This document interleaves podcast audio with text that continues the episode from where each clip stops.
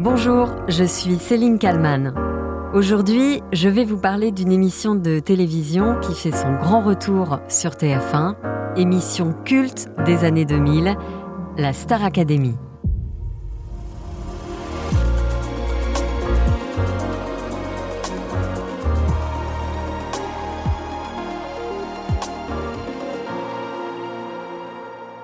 Je vous parle d'un temps que les moins de 15 ans ne peuvent pas connaître.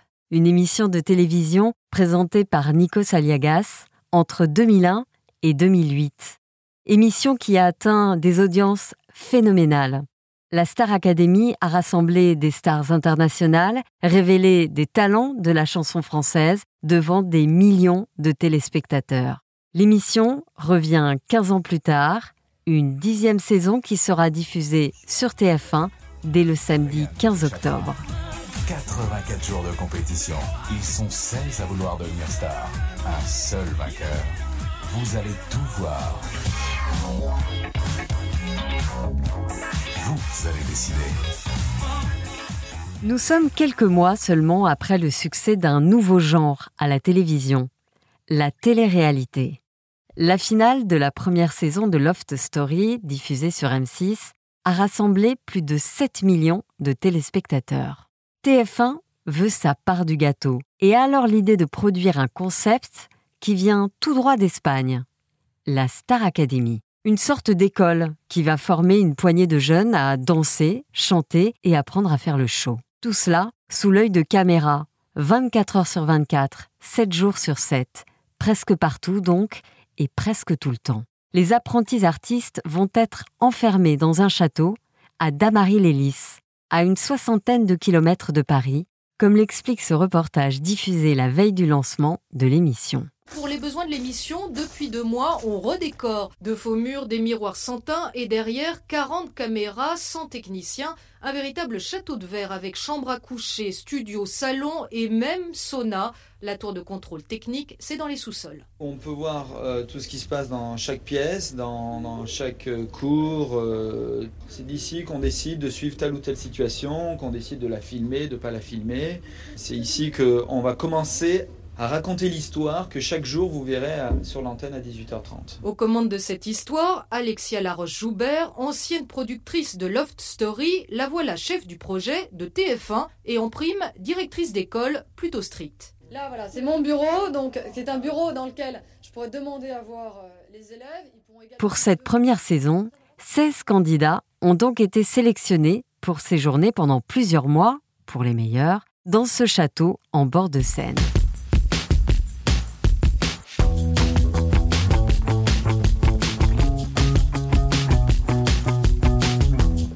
Les jours, les élèves ont un planning précis.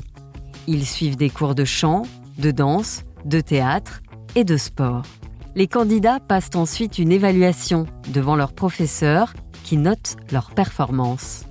La très charismatique et baroque Armand Altaï, prof de chant, Mathieu Gonnet, qui les fait répéter, Raphaël Ricci, la prof d'expression scénique, et Kamel Wali, le chorégraphe.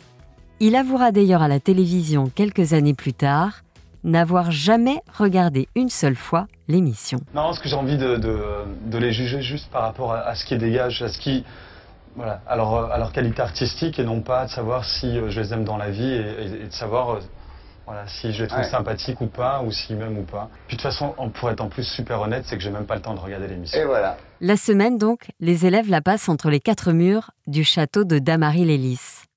Leur seul lien avec l'extérieur, un téléphone, situé au rez-de-chaussée, un téléphone fixe qui leur permet d'appeler leurs proches une minute par jour. Toute la semaine, donc, les élèves apprennent, travaillent, répètent.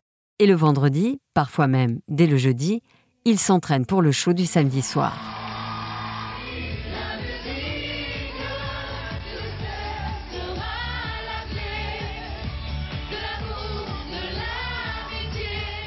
Pour son lancement, le programme attire près de 5 millions et demi de téléspectateurs, presque 30% de part de marché. À l'époque, c'est un échec pour TF1 qui espérait beaucoup plus.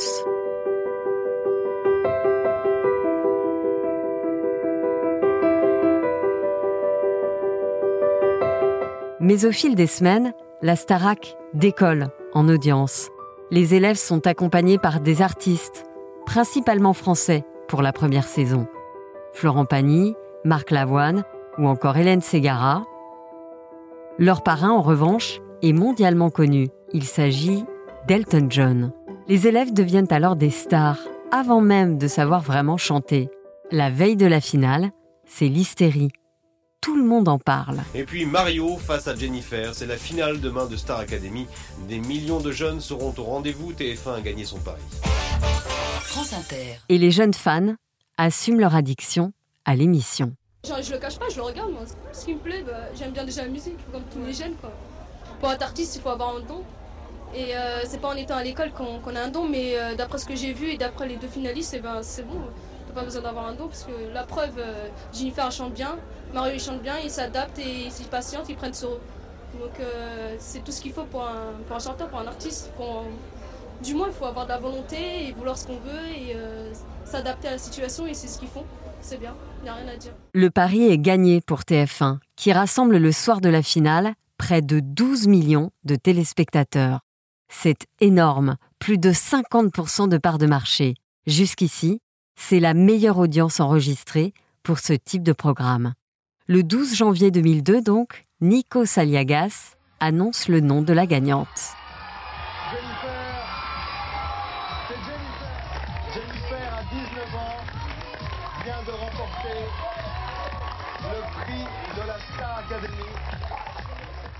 La carrière de Jennifer est lancée elle remporte un contrat d'un million d'euros avec Universal et elle enregistre un premier album. Pour ce premier album, la gagnante de Star Academy découvre l'univers rigoureux des professionnels de la chanson. Je travaille ma voix, j'essaye de, la travailler euh, à peu près tous les jours. Voilà, je vis mon rêve à fond et euh, je tiens un coup, j'ai bien les pieds sur terre.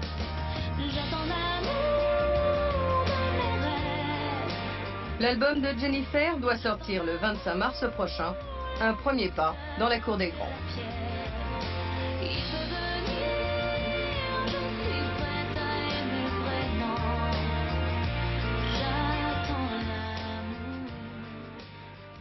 Jusqu'en 2008, la Starac va faire naître des artistes comme Olivia Ruiz, Nolwenn Leroy, Grégory Lemarchal, Elodie Frégé, et faire venir des stars mondiales Britney Spears, Madonna, Maria Carey, Lionel Richie et même Beyoncé.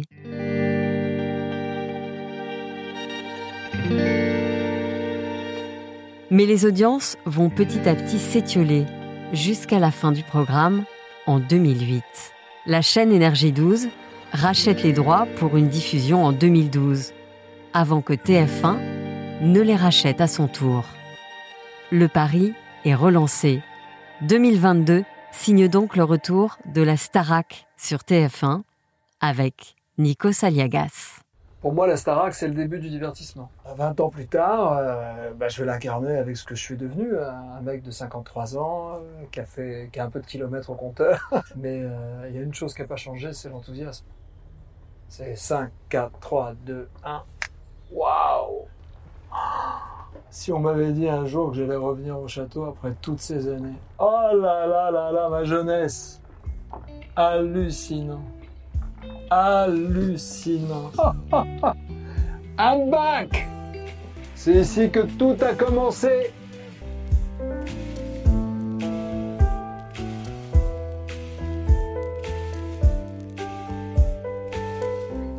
Bonjour Nathalie André. Bonjour Céline. Vous êtes euh, directrice des programmes et de la musique euh, de France Bleu. Vous avez été, entre autres, la directrice pendant euh, un an de la Star Academy, c'était en 2003. Qu'est-ce que ça vous a fait quand vous avez appris que la Starac était relancée sur TF1 comme il y a 20 ans? Alors d'abord, je précise que j'ai été directrice artistique de la Star Academy pendant 8 ans déjà. J'ai fait venir tous les artistes sur le plateau, au château, les acteurs, les comédiens, tous ceux qui venaient donner des masterclass. Qu'est-ce que ça m'a fait? Bah, Ça m'a fait un petit euh, pincement au cœur. D'abord parce que euh, c'est une émission qui a marqué tous ceux qui ont travaillé dessus et beaucoup de téléspectateurs. C'est très bizarre de voir qu'une émission sur laquelle on a travaillé pendant huit ans, sur laquelle on s'est investi, sur laquelle on s'est fait des amis, recommence sans nous. Enfin voilà, c'est toujours bizarre. Et vous pensez que ça peut marcher? Je suis incapable de répondre à cette question, d'abord parce que c'était une autre époque. C'était une époque où les maisons de disques avaient plus d'argent, où les disques se vendaient, où les artistes euh, gagnaient leur vie, ce qui n'est pas le cas aujourd'hui. Tout a changé. Les stars internationales venaient sur les plateaux de télé. On est dans une époque, là, en 2022, où il n'y a pas une émission de variété à la télévision. Donc, est-ce que les maisons de disques vont pouvoir financièrement faire revenir les artistes? Quand je dis financièrement, Beaucoup de gens ont pensé qu'on payait les artistes. On n'a jamais payé les artistes. Les seuls artistes qu'on payait ou on donnait un cachet, c'était quand on demandait à un artiste, par exemple, si je prends Michel Delpech, on lui demandait de venir chanter chez Laurette. Donc il venait sur le plateau chanter ce qu'on appelle un gold, un tube, et pas son titre qui était en promotion. Donc dans ce cas-là, on le payait. Mais les cachets qu'on donnait aux artistes ne dépassaient jamais 2000 euros. Par contre, quand une star internationale venait en France, que ce soit Britney Spears, Rihanna, Beyoncé, Stevie Wonder, la maison de disques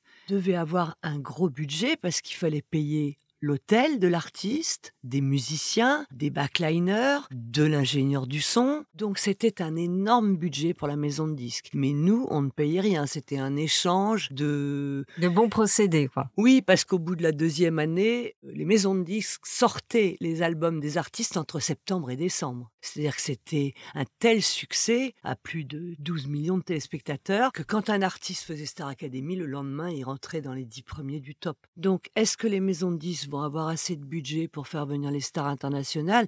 Je l'espère pour les téléspectateurs. Vous avez des souvenirs justement euh, de toutes ces années Starac avec des stars, euh, des caprices de stars euh. Mon plus beau souvenir, c'est Maria Carré qui va au château. Il faut savoir que le château de Damary-Lélis est à une heure et demie de Paris. Quand on doit y être à 6 heures le matin, je peux vous dire que c'est pas très drôle. Quand Maria Carré a accepté sur la deuxième saison de venir au château, que la limousine s'est garée devant le château, la porte s'est ouverte et elle est descendue avec ses talons loup-boutin de 16 cm sur les graviers comme ça et qu'elle marchait comme ça. Je me rappelle mon téléphone a sonné au bureau, mais c'était un truc de fou. Tout le monde se demandait comment on avait fait pour faire venir Maria vrai, comment vous avez fait pour la convaincre? En fait, c'est un petit peu comme quand vous allez dans un très bon restaurant, vous le dites à une amie, qui le dit à une amie, qui le dit à une amie, qui le dit à une amie. Madonna est venue à la quatrième année parce que Charlene Spiteri de Texas lui a dit tu peux y aller alors que ça faisait trois ans qu'on la harcelait. Tu peux y aller, on est très bien reçu, les loges sont extraordinaires. Sincèrement, les techniciens du son, les réalisateurs, les chefs op, c'était magique. Est-ce que vous pensez qu'aujourd'hui, alors qu'il n'y a plus d'argent dans les maisons de disques, en tout cas beaucoup moins qu'avant, est-ce que vous pensez que TF1 va réussir à faire venir des stars? C'est très difficile de répondre à votre question, d'abord parce que je n'ai pas travaillé sur le programme. Je trouve que le fait que Michael Goldman soit le directeur, c'est une très bonne chose. C'est quand même le fils du plus grand artiste français et qui a baigné toute sa vie dans les studios d'enregistrement. voilà, il a d'ailleurs créé euh, My Major Company, c'est un système de financement de disques par le public. Exactement. Mais surtout, je pense que sinon, il ne referait pas l'émission. Je ne pense pas que l'émission va être euh, de moins bonne qualité. Absolument pas. Et c'est impossible. TF1, c'est une machine de guerre. Euh, c'était d'ailleurs très agréable parce qu'on travaillait tous main dans la main en s'engueulant toute la journée, ce que chacun avait ses demandes. Mais est-ce que vous pensez que la télé-réalité peut être encore un peu sincère? La Star Academy n'a jamais été une émission de télé-réalité. La Star Academy était une école filmé certes, mais une école. Mais il y avait des moments dans la journée où ils avaient le droit de ne pas être filmés, ils avaient un endroit dans le château où ils pouvaient se balader, se retrouver entre eux. Après, on n'a jamais mis le couteau sous la gorge à personne pour entrer à la Star Academy. C'est pas le service militaire. Donc, c'est une école extraordinaire. On parle souvent de Nolwenn, de Jennifer, d'Elodie, mais quand on voit le succès de Quentin Mosiman, qui a fait ce dernier album euh, sur les femmes de Grand Corps Malade, il y a beaucoup d'élèves de Star Academy qui ont fait plein de choses. C'est une école pour moi. Oui, la télé-réalité parce qu'il va y avoir la quotidienne. Oui, la télé-réalité parce qu'ils sont filmés en train de faire du sport. Mais ce qu'apportent ces professeurs, c'est avant tout cette école qui est passionnante. Moi, je me souviens quand j'ai demandé à Francis Huster ou Jean-Claude Van Damme, ou je ne sais plus, de venir au château, les mômes, ils prenaient un cours avec Huster, quoi. C'était euh, du matin au soir, des cours. C'est une école extraordinaire, Star Academy. Maintenant, je suis un peu comme vous, j'attends avec hâte de savoir quels vont être les professeurs. Ça va quand même être un moment de nostalgie pour tous ceux qui ont regardé la Starac en, 2001, d'autant que c'est toujours Nikos hein, qui sera aux commandes. Nikos, c'est le boss. Et Star Academy sans Nikos, ça n'était pas envisageable. Et le fait que Nikos refasse Starak, c'est déjà extraordinaire. Et puis le fait que Karima Charny, qui a été une élève, présente la seconde partie de soirée, je suis tellement contente pour elle, c'est formidable. Mais pourquoi, avant même qu'un programme commence, on commence à critiquer quelque chose qu'on n'a pas vu? Attendez de voir. Et puis une première émission n'est jamais très bonne. La première saison de Star Academy, le décor, on était assis sur des pauvres poufs. Enfin, attendons de voir mais on peut pas comparer, c'est incomparable. C'est une autre époque. Je pense que j'ai envie d'aller voir, j'ai envie de dire montrez-moi les coulisses, qu'est-ce que vous faites Mais voilà. Vous regarderez la télévision. Bah, évidemment, je regarderai la télévision. bah, merci beaucoup Nathalie André d'avoir répondu. Merci à vous. À mes questions pour le titre à la Je leur souhaite bonne chance surtout.